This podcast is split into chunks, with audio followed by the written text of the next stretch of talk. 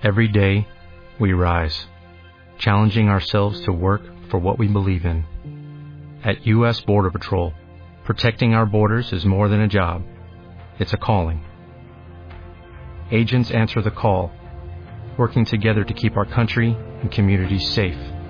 If you are ready for a new mission, join U.S. Border Patrol and go beyond. Learn more at cbp.gov/careers. Dios les bendiga en esta mañana. Bienvenidos a Iglesia Viva si nos están visitando por primera vez. Bienvenidos a su casa. Tuvimos un gran primer servicio, un gran, gran primer servicio. Fue una reunión especial, bien, bien especial. Muy llena, creo que más llena que esta o igual. Y Dios se movió de una manera especial, la palabra fue especial. Es complejo predicar dos servicios, ¿sabe?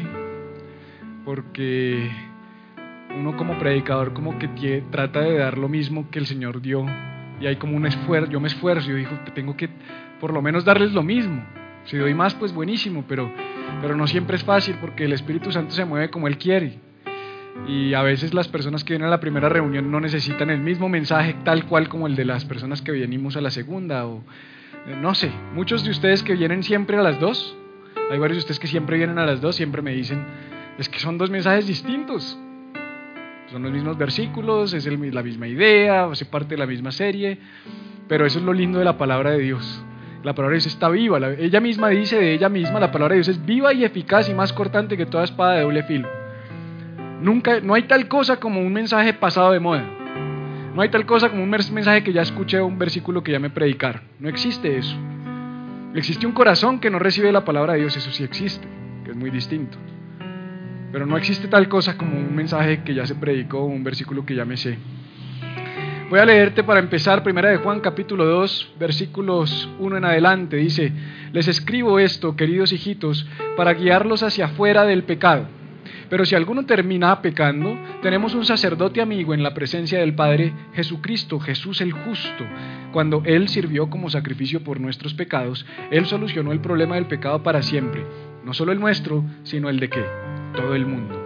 Acá les presento la manera de estar seguros de que conocemos a Dios de la manera correcta, guardando sus mandamientos. Si alguno dice, yo lo conozco bien, pero no guarda sus mandamientos, obviamente dicha persona es mentirosa.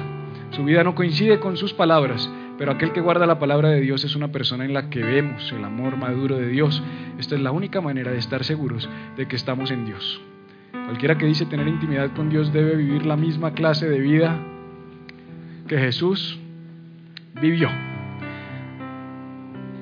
Hemos venido desarrollando una serie que hemos titulado Soy amigo de Dios. Esta serie se fundamenta y se apalanca en las cartas escritas por el apóstol Juan, uno de los discípulos de Jesús, pero también en su vida. Las cartas de Juan son primera, segunda y tercera de Juan, siendo la principal de las cartas primera de Juan, que tiene cinco capítulos, Segunda y tercera de Juan son libros muy cortos, de un solo capítulo cada uno y que no están dirigidas a la iglesia, sino están dirigidas a personas específicas dentro de la iglesia. Pero la primera carta de Juan, si tú la lees y si tú abres tu Biblia, te vas a dar cuenta que dice primera carta o primera epístola universal de San Juan. Es universal porque es una carta circulante. ¿Qué quiere decir eso? Que es una carta que fue escrita a todas las iglesias en Asia Menor. Recuerda que la iglesia, como muchas de las cosas, nació en, ah, el Mediterráneo. En ese momento el imperio de los romanos o el imperio romano o el dominio de los romanos se establecía alrededor del mar Mediterráneo, parte del Océano Pacífico, hace ocho días, del Océano Atlántico, perdón, hace, hace, ocho días alguien me dijo, ¿cómo dijiste Océano Atlántico si es el mar Mediterráneo? Bueno, tengo una noticia, el mar Mediterráneo hace parte del Océano Atlántico. Y en el mar Mediterráneo se sitúa en un lugar muy estratégico que se ha caracterizado por los tratados comerciales más importantes de la historia y culturales, porque conecta grandes civilizaciones. Tú vas a encontrar Europa Oriental, vas a encontrar la puerta de Asia, vas a encontrar el Medio Oriente, vas a encontrar Egipto, vas a encontrar África. Entonces es, es fundamental lo que sucede y ha sucedido por años durante la historia en este lugar.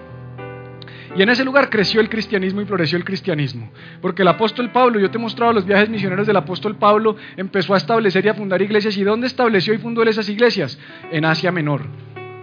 Asia Menor. Específicamente lo que es hoy Turquía moderno. Allí se empezó a situar y a levantar la iglesia y una de las comunidades más importantes fue la iglesia de Éfeso, sobre la cual predicamos y aprovechamos para desarrollar toda nuestra serie Cero Kilómetros. ¿Te acuerdas de la serie Cero Kilómetros de la que hablamos a partir del libro de los Efesios?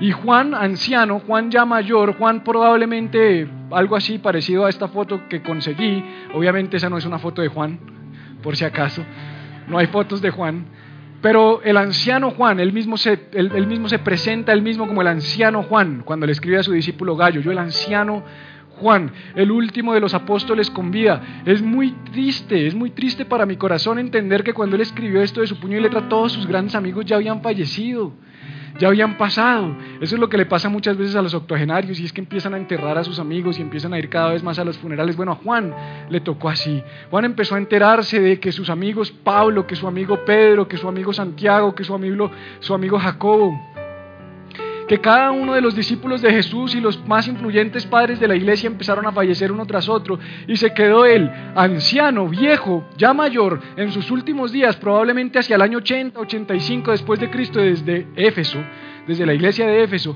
escribiéndole estas cartas a toda la iglesia con un solo propósito y con un solo objetivo. La razón por la que Juan escribió estas cartas es una, que tú y yo podamos ser amigos de Dios. Juan es el discípulo amado. Juan, dicen muchos, el mejor amigo de Jesús, del Jesús encarnado, del Jesús que pisó esta tierra, quien se recostó en su pecho en los momentos más difíciles, quien estuvo junto al Maestro a los pies de la cruz, el único que no murió una muerte martirizada ni una muerte trágica. Aquel a quien Jesús le encargó el cuidado de su madre, ese Juan, ese Juan nos deja esta carta a ti y a mí hoy. Ah, pero no es para la iglesia de Asia Menor, no, es para ti y para mí hoy. Juan de pronto no tenía el alcance de a dónde iban a llegar estos mensajes. Es probable que él no se imaginaba que cuando estaba escribiendo el libro del Apocalipsis allá en la isla de Patmos, en Grecia, hacia el final de sus años, probablemente en el año 98 después de Cristo, llegando ya al final del, del primer siglo, él no se imaginaba que íbamos a tener estas cartas en nuestras manos dos mil y pico de años o dos mil años después. Impresionante lo que logró el apóstol Juan. Y este hombre, el amigo de Jesús, Escribe estas cartas con un solo objetivo, diría al de al lado. Míralo a los ojos, quiero verte mirando al de al lado a tus ojos, a sus ojos. Dile, no te duermas porque te avergüenza. El pastor te avergüenza, dile así, el pastor te avergüenza si te duermes. Y ahora sí dile lo que, le, ahora sí dile lo que quería que, le dijeras y es, Dios quiere ser tu amigo. Dile, Dios quiere ser. Pero si te duermes, el pastor no. Audiencia difícil, están así serios, así como... Entonces hoy nos vamos a enfrentar porque hemos desarrollado dos enseñanzas ya de esta serie y si tú te perdiste esas dos primeras enseñanzas, pues sencillo.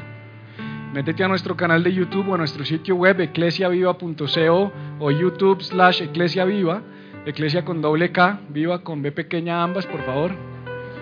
No sea vivo. Y búscanos y míralas, ahí están. Y como me dijo alguien esta mañana, vino una persona que viene de Lima, Perú, y me dijo, he visto todas sus enseñanzas. Y hoy vine por fin y lo pude conocer. Y es mejor en persona, me dijo. Me dijo así, me dijo, es mejor en persona. Yo le dije, no sabes lo que soy abajo de este, de este, de este escenario, porque ahí soy todavía mejor. Por eso los que se relacionan conmigo sacan lo mejor de mí, también lo peor, pero también lo mejor. ¿Sabes que los discípulos de Jesús un día no querían seguir con él más? Porque cuando empezaron a caminar de cerca con él empezaron a ver cosas difíciles. Y en Juan 6:66, que es el 666 del cristiano, si has visto todo esto, 666, el número del diálogo, en el 666, Juan 666, Juan 666, Jesús dijo, ¿ustedes también quieren irse? Pues váyanse. Y dice que muchos de sus discípulos ese día volvieron atrás y ya no lo siguieron más. Ese para mí es el 666 del cristiano, que tú estés caminando con Jesús y un día porque te pisaron el dedo chiquito, porque te dijeron, porque me miraron, porque no me pareció, porque el tono, porque es que me, me expuso, porque es que me pareció, porque no me dijo, porque el parqueo, porque me... Me voy de la iglesia soy una pobre víctima. Ah, no. Es que si tú y yo nos relacionamos, Pedro, ¿cierto? Si tú y yo nos relacionamos, vamos a tener conflicto. Porque dice la Biblia que el hierro con el hierro se afila. Y está hablando de las relaciones. Tú quieres que tu vida tenga filo, tienes que relacionarte. Si tú eres de los que no se relaciona con nadie, eres un cuchillito de mantequilla y en la vida se necesita filo para uno poder salir adelante en la vida. Lo que llaman callo y eso se, se saca en las relaciones. Y Juan lo sabía, por eso caminó tan cerca de Jesús. Por eso hizo tanta amistad con Jesús. Y él nos dice, yo les escribo esto porque yo quiero que ustedes sean amigos de Jesús. Y entonces empieza a escribirnos y nos dice en, en segunda de Juan, capítulo 2, versículo 3, la primera parte dice, y en esto sabemos que nosotros le conocemos. O sea, Juan está introduciendo su carta, está empezando su carta en, el segundo capítulo y está diciendo, muchachos, les voy a demostrar o les voy a dar una clave o les voy a dar un test para que ustedes sepan si conocen o no conocen a Dios. ¿Te gustaría hacer un test conmigo esta mañana de cuánto tú conoces a Dios? Porque Juan nos dice, yo voy a decirles cómo sabemos si conocemos o no conocemos a Dios. ¿Cómo podemos estar seguros de si lo conocemos? Porque la vida cristiana se trata de conocerlo. ¿Cómo puedes tú saber si conoces o no conoces a Dios? Y sigue diciendo Juan, uno se imagina que esto va a ser un test larguísimo, ¿no? Un test de 140 preguntas, de media hora, te vas a demorar. No, es muy sencillo. Juan dice, si guardamos sus mandamientos. En esto sabemos si le conocemos, si guardamos sus mandamientos. Wow. Sencillo. ¿Guardas los mandamientos de Dios? Lo conoces. ¿No guardas los mandamientos de Dios? No lo conoces. Eso es lo que está diciendo Juan. Lo que pasa es que desde mi, desde mi entendimiento y desde mi perspectiva, este es uno de los pasajes, o uno de los muchos pasajes, por no decir el más, sacado de contexto. ¿Sabes que los cristianos somos especialistas para sacar textos de contexto? para coger versículos que nos encantan porque dicen algo que nos gusta y sacarlo para nuestro bien. Y hay dos cosas que hacemos. Lo que nos gusta lo cogemos, pon, cuidado, lo que nos gusta lo cogemos para nosotros. Y lo que no nos gusta es para atacar a otros. Ah, somos especialistas. Tú no conoces a Dios porque no guardas sus mandamientos, no vas para el cielo, Angeli. Viviana, tú no, tú no eres salva, porque yo no te he visto guardar sus mandamientos. Negrito, tú no eres salvo, Nico. Yo no te he visto guardar sus mandamientos. Ay, pero Dios es amor, Dios me ama. Él a mí me ama, a ti te condena. Así somos los cristianos. Lo que me sirve lo cojo para mí, lo que no lo cojo para contra el otro.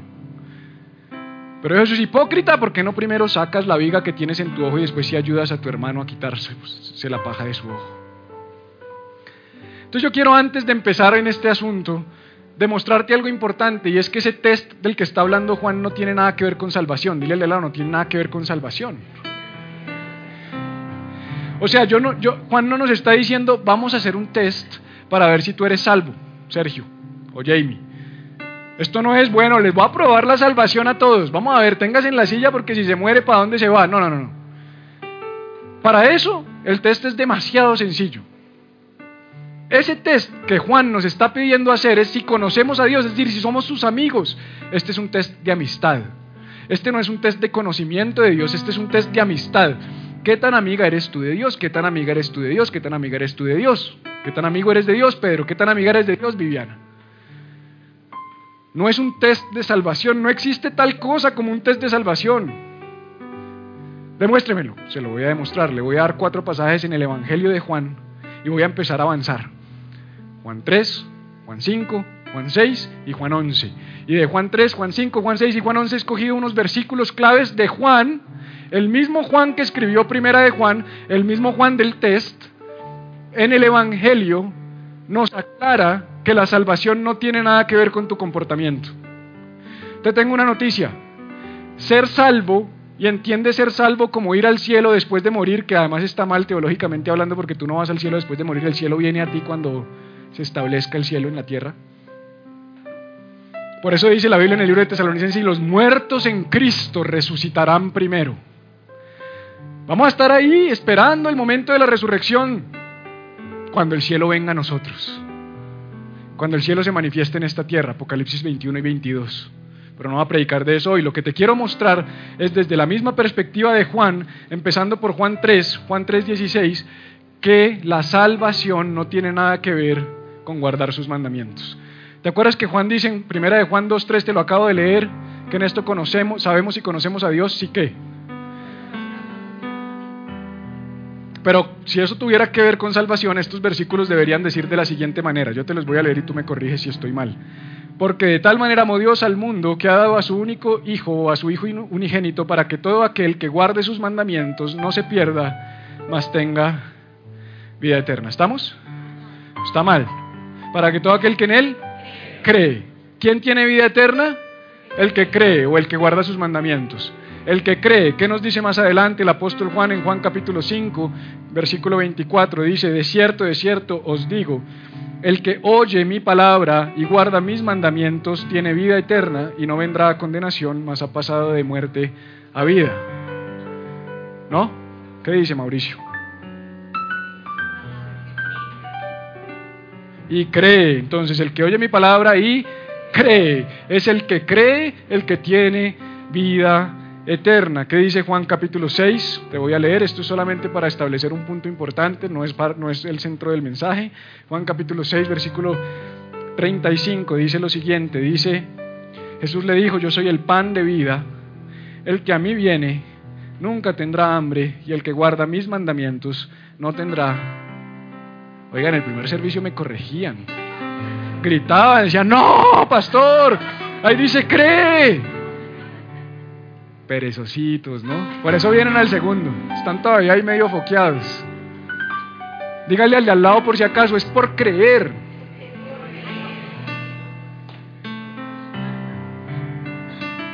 El que a mí viene nunca tendrá hambre y el que en mí cree no tendrá sed jamás. Y la última historia que te quiero mostrar es en Juan capítulo 11. En Juan capítulo 11 eh, está hablando Jesús con Marta y María. Marta y María, hermanas de quién? De Lázaro. ¿Te acuerdas que Lázaro había muerto?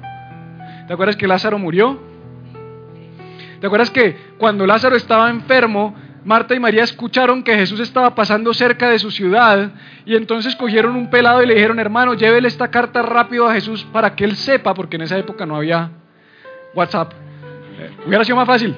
Foto a Lázaro, Jesús. ¿Dónde andas? Tan enfermo. Pero en esa época cogieron un pelado, el, pelado se llamaba WhatsApp, de ahí viene el griego WhatsApp. el griego WhatsApp es el que manda un mensaje. La raíz griega WhatsApp, WhatsApp, sin la, sin la, es más todavía más, más moderno, WhatsApp. Y, le mandan un WhatsApp a Jesús con un pelado que tenía el mensaje, y el mensaje de Jesús decía, Jesús, Lázaro, el que ha hecho tantas cosas por ti, el que prestó su casa, Lázaro el que le ha predicado a tantos acerca de ti. Lázaro el que se arrodilla delante tuyo todos los días. Está enfermo. ¿Qué dijo el mensaje? ¿Qué decía el WhatsApp? Lázaro, al que amas, al que tú amas, está enfermo. Porque toda obra de Dios en nuestras vidas no depende de nuestras acciones por Él, sino depende de su amor por nosotros. Ese es el cristianismo. De eso se trata la vida de fe. Y después de esa conversación, cuando Jesús llega tarde y Marta le dice, si hubieras estado acá, él no se hubiera muerto. Y Jesús le dice, tranquilo, él va a resucitar. Y Marta le dice, sí, él va a resucitar, pero ¿cuándo? Después de la resurrección de los muertos. Yo sé, yo tengo eso claro. Jesús y él dijo, no, no, no estoy hablando de la resurrección de los muertos. En la resurrección de los muertos también, porque todo el que guarda mis mandamientos va a resucitar, dijo Jesús. No, gracias David, no, no dijo eso. Él dijo, todo aquel que cree en mí no morirá eternamente. ¿Crees esto? Y ella dijo, sí, Señor, he creído que tú eres el Cristo, el Hijo de Dios. La resurrección eterna, la vida eterna, la salvación no depende de, tus de guardar mandamientos.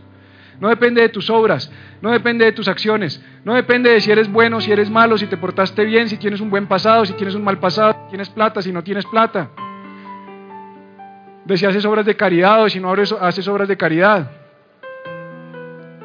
La resurrección eterna de tu alma, Jorge, depende de una sola cosa, y es de si crees o no crees que Jesús es el Hijo de Dios. Por eso la pregunta más importante que Jesús jamás pudo haberle hecho a alguien se la hizo a sus discípulos y les dijo, ¿quién dice la gente que soy yo? Allá en Cesarea de Filipo. Y Jesús dijo, y, los discípulos le dijeron, algunos dicen que tú eres Elías, otros que eres Juan el Bautista, otros que eres Jeremías. Mm, ok, ¿y ustedes? ¿Ustedes qué dicen? Y se levantó Pedro y dijo, tú eres el Cristo, el Hijo del Dios viviente. Punto. Si tú crees eso, eres salvo. Ahora, si tú no crees eso, escúchame, si tú no crees, porque hoy en día también entonces pasan las dos cosas, los dos extremos. No creo que sea solo por creer, entonces tengo que hacer. Pero otros dicen, no hay que creer si yo soy bueno. Así como no necesitas ser bueno para ser salvo, puedes ser muy bueno, puedes ser perfecto, puedes ser un santo, puedes ser la, la mejor persona del mundo, puedes ser el más generoso, hacer las mejores obras, pero si no crees en Jesús, por eso digo que en el cielo nos vamos a llevar unas sorpresas. Por eso le decía esta mañana a la iglesia, y gracias Señor por acordarme de esas cositas que me parecen importantes y se me olvidan después, que me da asco, perdóneme la palabra y la expresión, me produce repudio, asco, me parece una porquería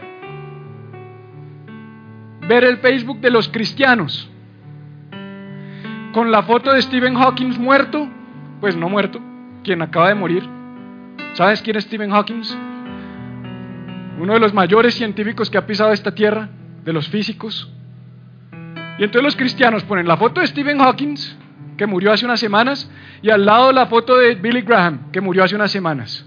El mayor exponente de la fe de nuestros tiempos, Billy Graham y el mayor detractor de la fe de nuestros tiempos, Stephen Hawking. ¿Y sabes qué ponen los cristianos? Ahora sí quiero ver a Hawking diciendo que Dios no existe, se debe estar revolcando en el infierno. ¿Y tú qué vas a creer? ¿Tú en quién vas a creer? ¡Qué porquería! Perdóname, qué porquería. Ese no se parece a mi Jesús. Ese no se parece al Dios en el que yo creo y el Jesús del cual yo predico. Nosotros no estamos llamados a condenar a nadie. Nosotros no estamos llamados a señalar a nadie. ¿Tú qué sabes que nos encontremos a Stephen Hawking en el cielo? ¿Tú qué sabes que antes de que se le parara, privara el último nervio, el hombre hubiera dicho, Jesús, acuérdate cuando estés en tu gloria? ¿Te acuerdas del ladrón que estaba al lado de Jesús? Un asesino. Al lado de Jesús.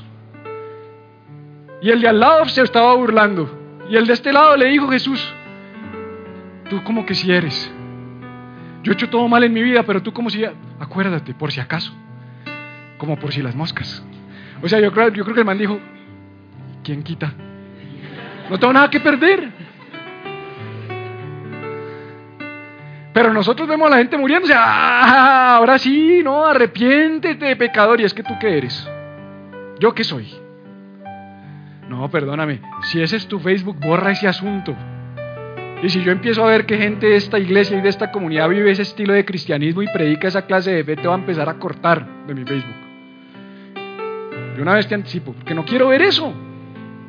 Porque eso no fue lo que predicó mi Jesús. Mi Jesús le dijo, de cierto te digo que esta noche estarás conmigo en el paraíso. No le dijo, ah, pero ¿a cuánta gente mataste? ¿Por qué estás ahí? Porque yo no hice nada, yo soy un santo, pero tú ¿por qué estás ahí en esa cruz? Arrepiéntete. Primero, confiesa. Mateo 6, la oración del Padre Nuestro. A ver, dila. Seis Padres Nuestros antes de que des tu último respiro. Te quiero escuchar. A ver, dale. Yo te lo puedo repetir. Padre Nuestro de cierto, te, con eso basta. Ah, me reconociste, con eso basta. Crees en mí, con eso basta. Jesús no le dijo, pero no estás guardando mis mandamientos. Entonces, para que nos quede claro, iglesia, la salvación no tiene nada que ver con cuán buenos podamos llegar a ser, ni tampoco la perdición tiene que ver con cuán malos podamos llegar a ser. Te salvas por una cosa, te pierdes por una cosa. Te salvas por reconocer a Jesús, te pierdes por negar a Jesús. No es más. Ese es el cristianismo. De eso se trata. Eso, denle un aplauso a Dios. Gracias. Gloria a Dios.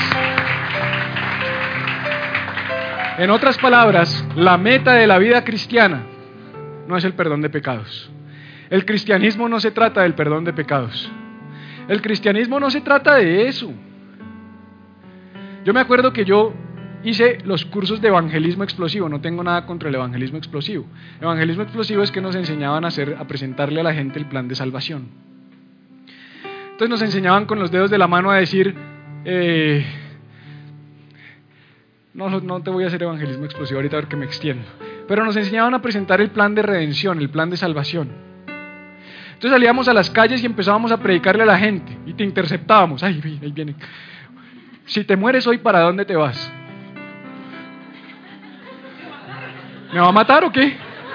Sí, esa era la primera pregunta. Supongamos Dios no lo quiera, porque así nos decían que tenía que ser. Imagínate, Dios no lo quiera, es una suposición, cayera el techo encima tuyo y te aplanara. Y llegas a la presencia de Dios Y San Pedro te dice, sí, porque sí, Karen, ¿por qué debería dejarte entrar al cielo? ¿Tú qué le dirías? Y así empezaba el plan de salvación. Y no está mal, es teológicamente correcto. ¿Cuál es el problema? Que nosotros los cristianos no estamos llamados a presentar un plan de salvación, estamos llamados a presentar un Salvador, que es muy diferente. No estamos llamados a presentar un plan acartonado, estamos llamados a presentar un Dios vivo. Un Dios vivo que no te va a hacer esa pregunta en el cielo. Empecemos por ahí. No es como que vas a tener que pasar un test en el cielo. Fila en el cielo. Y San Pedro, ¿por qué te debo dejar entrar? Yo no sé, yo fui muy buena, chévere. Hey. Dijiste mal, te devuelves para el infierno. No, ese no es Dios. Al contrario, Él está con los brazos abiertos esperándote. Por eso Pablo dijo, para mí, el vivir es Cristo y el morir es ganancia, porque él sabía que cuando llegara allá Jesús lo iba a estar esperando con los brazos abiertos. La vida cristiana no tiene nada que ver con un plan de, perdón de pecados. Tiene que ver con un redentor y un salvador que quiere tener una relación personal contigo. Quiere relacionarse contigo cara a cara. Demuéstremelo, te lo voy a demostrar y vamos a empezar con segunda de Juan capítulo 1 y ahora sí esto es donde terminamos la semana pasada que predicamos hasta Primera de Juan capítulo 1 versículo 10. Y en el 2 dice así, hijitos míos, imagínate esta ternura. O sea, no es, no es tierno Juan, hijitos míos. El hombre que más sabía, el capo de capos, el mejor amigo de Jesús. O sea, créeme que si Juan estuviera vivo, yo iría a la iglesia de Juan, a ninguna otra. Yo quiero, quiero estar ahí. Tú lo tocaste, tú lo sentiste, tú lo escuchaste. Tú te recostaste en su, en su pecho.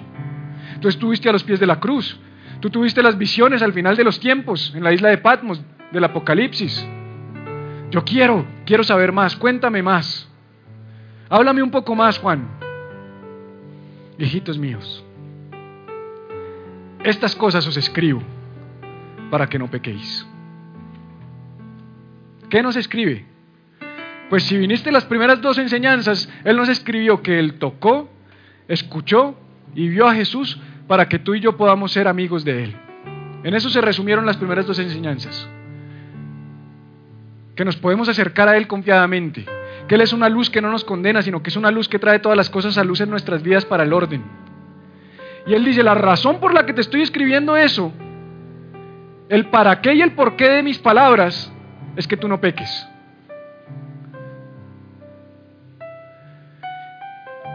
Nos hemos, nos hemos encargado de presentarle a la gente un evangelio enredado, un evangelio falso, un evangelio que no tiene nada que ver con el evangelio de Cristo, un evangelio que dice, ¿sabes qué? ¿Te quieres acercar a Dios? No peques. ¿Quieres acercarte a Dios? No peques. Tienes que dejar de pecar para acercarte a Dios. Si pecas no te puedes acercar a Dios. Pero para mí la construcción y las palabras de Juan son demasiado dicientes. Él está diciendo, estas cosas que yo les escribí, las cosas acerca de ser amigos de Dios, yo se las escribo para. ¿Qué es para? Una consecuencia. Una consecuencia. El para es una consecuencia. La razón por la que te escribo esto es para que tú no peques. Ese es el resultado.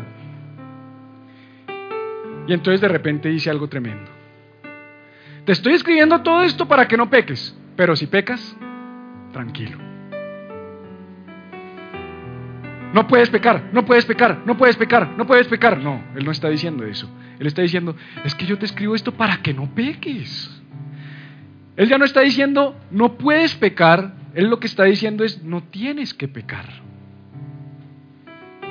Ya no tienes que pecar. Antes no sabías sino pecar. Ahora ya no tienes que pecar.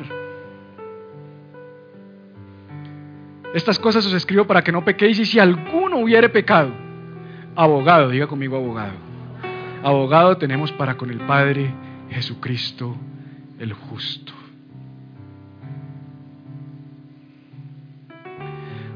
Oye, qué chévere que Jesús es tu amigo y tu abogado.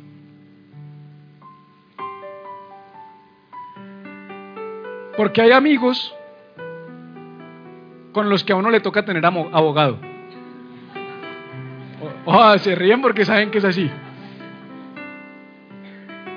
Por eso a mí me da risa cuando la gente se casa con capitulaciones. No se case.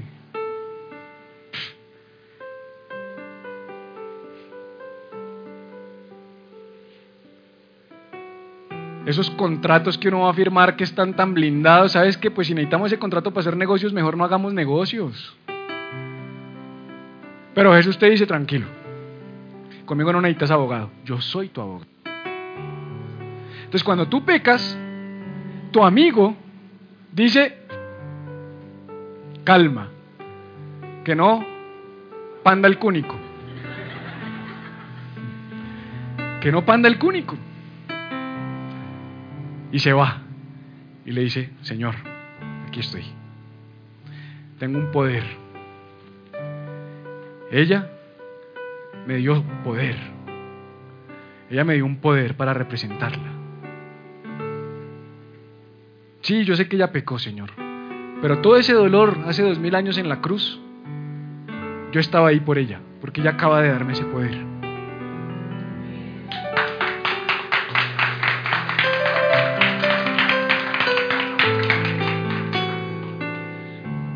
Ese es Jesús nuestro amigo. No es un amigo que está en la puerta a ver. ¿Y ahora qué hizo? Me imagino que se está portando bien.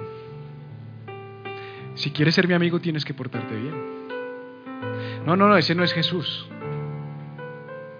Ese no es Jesús. Ese es el Jesús de la religión. Ese es el Jesús de la tradición. Ese es el Jesús de la gente que no conoce a Jesús.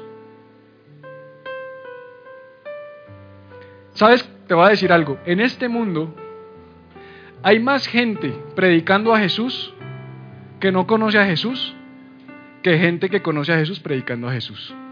¿Lo dije muy cantiflas? ¿O se entiende? Los púlpitos están llenos de personas que no conocen a Jesús y hablan de Jesús. Yo me imagino que Jesús dice, pastor, demuéstreme eso, eso es anatema. Bueno, yo te lo demuestro. En aquel día me dirán, Señor, Señor, en tu nombre echamos fuera demonios, hicimos muchos milagros, sanamos muchos enfermos, predicamos mucho. Y yo les diré, apártense de mí, hacedores de maldad, nunca os conocí. Hay gente predicando a Jesús así, pero como no conocen a Jesús, predican de un Jesús que no conocen. Por eso él empezó su carta diciendo, miren, yo sé que hay muchos entre ustedes que son doctos, que hablan, que tienen la filosofía, que tienen las palabras elocuentes, que saben decir lo bonito, que se lo adornan, pero ellos tienen un problema. Es pura palabra. Yo lo toqué, yo lo escuché, yo lo vi, yo lo sentí. Yo lo conozco, estaba diciendo Juan. Como yo lo conozco, yo te puedo hablar de él. Yo te puedo decir quién es él. Yo te puedo contar acerca de él. Yo te puedo hablar de una relación personal que yo tengo con él. Por eso yo muchas veces les digo, no pierdas el tiempo estudiando teología. Pasa ese tiempo conociéndolo a Él. Porque en ningún seminario teológico te enseñan a conocer a Jesús, en ninguno. Ojalá en el que algún día nosotros tengamos aquí en Iglesia Viva así, porque esa es la verdadera teología. Y entonces sigue diciendo que Jesucristo el justo, que Jesucristo el justo es la propiciación. ¿Has escuchado esa palabra? Él es la propiciación de nuestros pecados. ¿Te acuerdas la historia que Jesús mismo contó en Lucas capítulo 18 de dos hombres que llegaron al templo? Un hombre religioso que llegó adornado y bien parado y bien, bien puesto, sacando pecho, porque estaba convencido de que lo que lo justificaba él eran sus obras, y un hombre pecador. Y entraron los dos. Y el hombre religioso miró al pecador con desprecio. Y entonces levantó su rostro y dijo, Gracias, Señor. Porque el religioso habla bonito. Gracias, Señor. ¿Sabes por qué no ora la gente? Porque se paran los pastores o los predicadores o el que quiera se paran los púlpitos y empiezan, alabado Padre Santísimo de la Gloria que está en el tercer cielo y que cuando las estrellas se someten ante tu poderío y majestad y grandeza, aleluya, gloria a Dios, Rabashinda, que era vaca. Entonces la gente dice, ay, yo no oro, porque si para orar hay que hablar así. Entonces el religioso, gracias Señor, porque yo no soy como este pecador. Y el pecador dice, ten compasión de mí. Sé propicio a mí, pecador. No soy digno, no soy digno. Y dice Jesús que éste volvió justificado y que éste volvió condenado. ¿Qué es la propiciación? Déjame enseñarte un poquito acerca de esto. Esto es, el arca del pacto. ¿Conoces el arca del pacto? Esta mañana les decía, si no la conoces por la Biblia, por lo menos viste Indiana Jones con el arca perdida. Bueno, ese es el arca del pacto. Está perdida, es un misterio. Y el arca del pacto, más o menos, se puede reconstruir de esta manera a partir del relato bíblico. El arca del pacto era bien interesante porque eh, en el Antiguo Testamento esta arca contenía la presencia de Dios. Ellos cargaban con el arca del pacto y iban cargando la presencia de Dios para un lado y para el otro, y que esa arca estuviera con ellos determinaba que la presencia estuviera con ellos. Luego en la construcción del templo metieron esta arca en el lugar santísimo, en el santo de santos, en el lugar más santo, el lugar donde solamente una vez al año el sumo sacerdote podía ingresar. Y dentro de esta arca, en esta parte que tú ves aquí, debajo de esa tapa, había tres cosas la vara de Aarón que reverdeció, el maná que descendió del cielo y las tablas de la ley. Las tablas que recibió Moisés en el monte Sinaí, que Dios mismo con su dedo escribió los diez mandamientos, las tablas que condenan al hombre. Porque la ley nos condena, porque la ley es para condenación, porque la ley solamente sirvió hasta un tiempo como un tutor para guiarnos a Cristo y para mostrarnos la necesidad que teníamos de Él. Ese fue el propósito de la ley. La ley nunca fue dada para justificación, la ley fue dada para que nosotros pudiéramos reconocer a Jesucristo el justo, que es muy distinto. Qué tristeza que hoy hay personas tratando de cumplir una ley incumplible porque no hay justo ni aún uno, cuando ya hubo uno que la cumplió, Jesucristo el justo. Y esa tapa que tú ves allí, sobre la cual están dos querubines, yo parezco un querubín. Sí, porque a mí me da risa porque hoy están en la carrera de los títulos en la iglesia. O sea, hoy en la iglesia tú encuentras, ¿y tú a qué iglesia vas? No, yo veo una que se llama Iglesia Viva. ¿Y esa qué denominación es? ¿Cuál denominación? ¿De qué me hablas? ¿Cuál denominación? ¿Bíblica? ¿De qué estás hablando?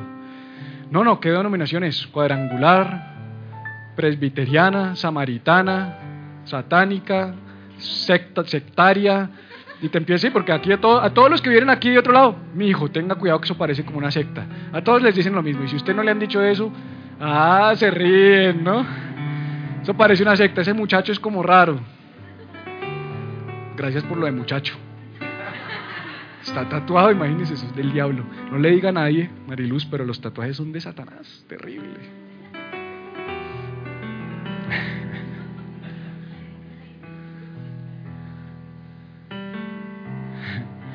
Entonces, ¿dónde el apóstol cuál? ¿Cuál apóstol? No, no, mi apóstol tiene más unción. No, el mío tiene más unción. Como cuando no era chiquito que mi papá tiene un mejor puesto que el tuyo. No, el mío tiene un mejor puesto. Pues mi apóstol es más grande que tu apóstol. Pues yo les digo tranquilos, yo soy querubín. Y hasta ahí se acabó la conversación. Cuando me escribas me puedes poner ser al lado. ¿Cómo estás? ya se acabó ese discurso, se acabó ese asunto. Entonces estos querubines que representan el juicio de Dios, porque cuando tú lees el Apocalipsis un solo ángel va a destruir la tercera parte de la tierra, ese es el poder que tienen los ángeles de Dios, los mensajeros de Dios. Y este querubín está representando el juicio de Dios, los dos querubines que están mirando que hacia adentro, ellos ven las tablas de la ley. Y cuando ellos miran eso, ellos dicen, hay, hay, que juzgarlos, hay que condenarlos, hay que caer con fuego consumidor porque Dios es justo, Dios tiene que castigar el pecado, Dios es perfecto, Dios es santo. Pero resulta que como un símbolo profético de lo que iba a venir, ellos tenían que entrar a este lugar santísimo y sacrificar un animal puro, santo, sin mancha, el mejor de los corderos. Y lo degollaban y derramaban su sangre sobre esta tapa. Y cuando los querubines miran el juicio de Dios en lugar de ver el pecado que condena al hombre por causa de la ley, veían la sangre de un animal inocente, de un cordero. He aquí el cordero de Dios que quita el pecado del mundo. Cristo es nuestra propiciación, Jesús es nuestra propiciación. Esta etapa se llama el propiciatorio. Y Jesús es nuestro propiciatorio. Él es la propiciación por nuestros pecados. Él tomó nuestro lugar. La propiciación es eso. Alguien toma tu lugar. Jesús tomó tu lugar. Tu amigo es tu abogado y es quien se mata por ti. Es quien se sacrificó por ti. Es quien entregó su vida por ti. Eso fue lo que hizo Jesús. Él entregó su vida por ti. Para que cuando Dios mira a todas las cosas que tú has hecho, a todas las cosas que yo he hecho y que hacemos, porque si alguien aquí me dice que no comete pecado, yo me siento y que hacemos todos los días de nuestras vidas, tengo un abogado para con el Padre, que es propicio a mis pecados. Entonces Juan, después de decirnos esto, continúa diciéndonos, y en esto, y este es nuestro test, en esto sabemos que nosotros le conocemos si guardamos sus mandamientos. El que dice yo le conozco y no, guarda sus mandamientos. El tal es mentiroso y la verdad no está en él. Pero, diga pero, pero el que guarda su palabra, en este verdaderamente el amor de Dios se ha perfeccionado. Por esto sabemos que estamos en Él. Es raro porque por alguna razón, por la distorsión que ha generado la mala exposición de la palabra, la gente cuando lee esto y dicen esto conocemos, sabemos si le conocemos a Él, si guardamos sus mandamientos, cuando escuchamos si guardamos sus mandamientos, creemos que lo que nos está diciendo es que tenemos que vivir una vida perfecta. Pero guardar no es cumplir. Ahí no está diciendo si cumplimos sus mandamientos. Porque no es posible cumplir la ley. Fue claro, nos lo dejó claro el apóstol Pablo y está claro en el libro de Gálatas que es imposible cumplir la ley para el hombre. Ahí no está diciendo que si tú cumples la ley o que si cumples los mandamientos puedes saber si eres amiga o no amiga de Dios. Ahí lo que está diciendo es si los que los guardas. Mira cómo es la narrativa de Juan. Si guardamos sus mandamientos. El que dice yo le conozco y no guarda sus mandamientos. Y de repente Juan dice, mm, de pronto los estoy confundiendo. De pronto esta palabra mandamientos, porque es algo que te mando, que te obligo, que tienes que hacer, más bien se los voy a presentar de una mejor manera. Más bien, más bien les voy a cambiar la forma de presentarles este concepto. El test dice, ¿quieres saber si conoces a Dios? Guarda sus mandamientos. Y de pronto todos dijeron, uy, difícil, entonces no lo conozco. Pero entonces dice, tranquilo, no, no, es que no es guardar sus mandamientos, es guardar qué? Su palabra. Por eso dice, pero, yo te he enseñado que los peros son muy importantes, pero el que guarda su palabra el que guarda su palabra. Escúchame, tu trabajo y mi trabajo no es no pecar. La tarea del creyente no es no pecar. El esfuerzo que todos los días de tu vida tú tienes que hacer no es no pecar. Es imposible que no pequemos. El apóstol Pablo, mi ídolo, Ah, es mi ídolo. Ese para mí es el papá de todos. Y el apóstol Pablo en Romanos capítulo 8 dijo, porque hacer el bien que quiero, no puedo. Mi ídolo dijo, no puedo hacer el bien que quiero. Tu trabajo no es no pecar. El esfuerzo que nosotros tenemos que invertir todos los días de nuestras vidas no es no pecar. La iglesia ha fallado en esto, por eso la gente está frustrada, por eso la gente no crece en su relación con Dios y se va tarde o temprano de las iglesias. Por eso hay tanta deserción. Por eso la gente sale dolida y herida de la iglesia. Porque el cristianismo te frustra, el mal cristianismo. el mal llamado cristianismo. Te pone una carga que no puedes cumplir. Léelo en tu casa, Hechos capítulo 15, el apóstol Pablo se presenta delante del concilio de Jerusalén, porque todos los apóstoles decían que los que se convertían al cristianismo tenían que guardar la ley. Y después de una disertación de Pablo, Pedro cae y vuelve en sí y se acuerda tal vez del momento en el que Dios lo llamó a predicarle a Cornelio. ¿Te acuerdas Cornelio, un centurión romano, que recibió el Espíritu Santo delante de los mismos ojos de Pedro, no circuncidado, no cumplía la ley y recibió el Espíritu Santo? Y el Espíritu Santo le dijo a Pedro, Pedro, tú no puedes llamar inmundo lo que yo he santificado. Y Pedro se acuerda y dice, nosotros no les podemos poner esta carga tan pesada si nosotros mismos no la podemos cumplir. Pero la iglesia está llena de gente hipócrita que predica como si nosotros fuéramos perfectos y cumpliéramos toda la ley y tú tienes que cambiar, tú tienes que cambiar, tú tienes que cambiar, tú tienes que cambiar. No, nosotros no tenemos que cambiar nada. Nuestro trabajo no es no pecar, nuestro trabajo es uno y uno solo. Guardar su palabra.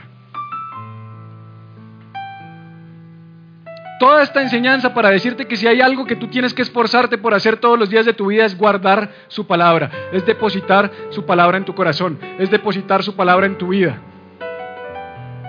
Por eso el salmista dijo mil años antes, el rey David dijo en mi corazón, yo he guardado, he guardado, he guardado tus dichos, yo los he guardado. Para, diga conmigo, para. ¿Qué dijo Juan? Estas cosas os escribo, hijitos, para que no pequéis. Hijitos, esto les escribo para que no pequen. En mi corazón he guardado tus dichos para no pecar. El no pecar nunca ha sido una obra del hombre, es una consecuencia de Dios en la vida del hombre, que es muy distinto. Es Dios obrando en nosotros, es Dios obrando en ti, es su palabra guardada en tu corazón, porque ¿qué dijo Jesús? El hombre bueno del buen tesoro del corazón saca buenas cosas. ¿Qué tienes que guardar en tu corazón? La palabra. Guarda la palabra de Dios en tu vida. Guarda su palabra. Por eso cantamos las palabras de mi Padre. Guarda las palabras de Dios en tu corazón. Guarda tus palabras en tu corazón. Guarda la palabra de Dios en tu espíritu. Mételas en lo más profundo de tu ser. Y entonces, como consecuencia, no vas a pecar. Nos han enseñado que nosotros tenemos que no pecar para ser amigos de Dios. Hoy Juan nos está enseñando que si somos amigos de Dios, no vamos a pecar. Es una consecuencia, por eso el test termina diciendo, la prueba máxima, dile al de al lado, míralo a los ojos y dile, si estuviste dormido todo este tiempo, por lo menos escucha esto la prueba máxima, el máximo test, el máximo test. Y entonces Juan dice, la prueba máxima de si tú conoces o no conoces a Dios es esta, el que dice que permanece en Él debe andar como Él anduvo, debe andar como Él anduvo. Esto es demasiado profundo y te voy a decir por qué. Porque a nosotros la religión nos ha enseñado que nosotros debemos caminar como Él para ser amigos de Él. La religión te dice, ¿quieres ser amigo de Dios? Tienes que caminar como Jesús. el verdadero mensaje del Evangelio dice, camina con Jesús y vas a ser como Jesús. Ser como Jesús es una consecuencia de caminar con Él no es una condición. Nunca ha sido una condición. Nunca ha sido una condición parecerte a Jesús para poder venir a Jesús. Por eso Jesús vino a los pecadores. Por eso le llamaban amigo de pecadores. Por eso le llamaban borracho, comelón, glotón. Porque se reunía con gente como tú y como yo. Y te lo he dicho cientos de veces, si Jesús viniera hoy, si no hubiera venido hace dos mil años, si no hubiera escogido hoy para venir, probablemente no vendría a este lugar. Probablemente nos lo perderíamos cantando nuestros coritos y levantando nuestras manos, mientras Él estaría allá afuera, en la calle del cartucho. ¿Todavía existe? ¿La calle del cartucho? ¿Ya no existe? Uy, pero ¿cómo saben, no? No, no, ahora está dos cuadros. Ahí en esas ollas donde tú frecuentas, allá iría Jesús.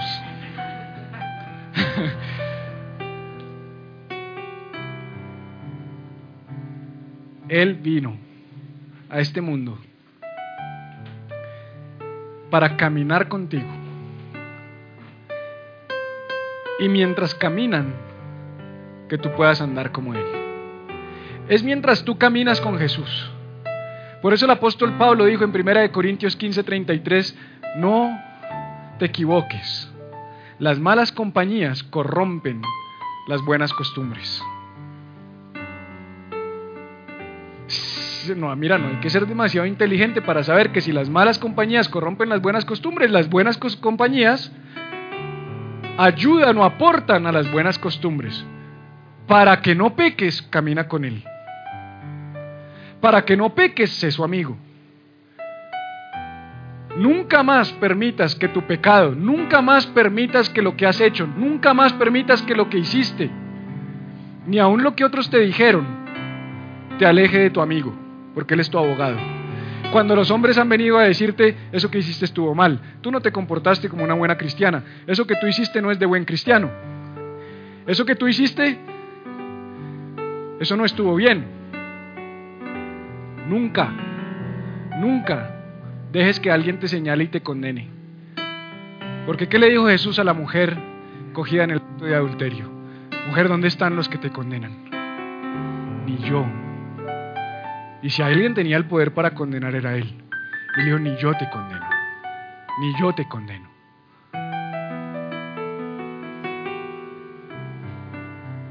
No importa lo que hayas hecho, no importa lo que te hayan dicho, Él hoy te dice, yo soy tu abogado, yo soy tu amigo.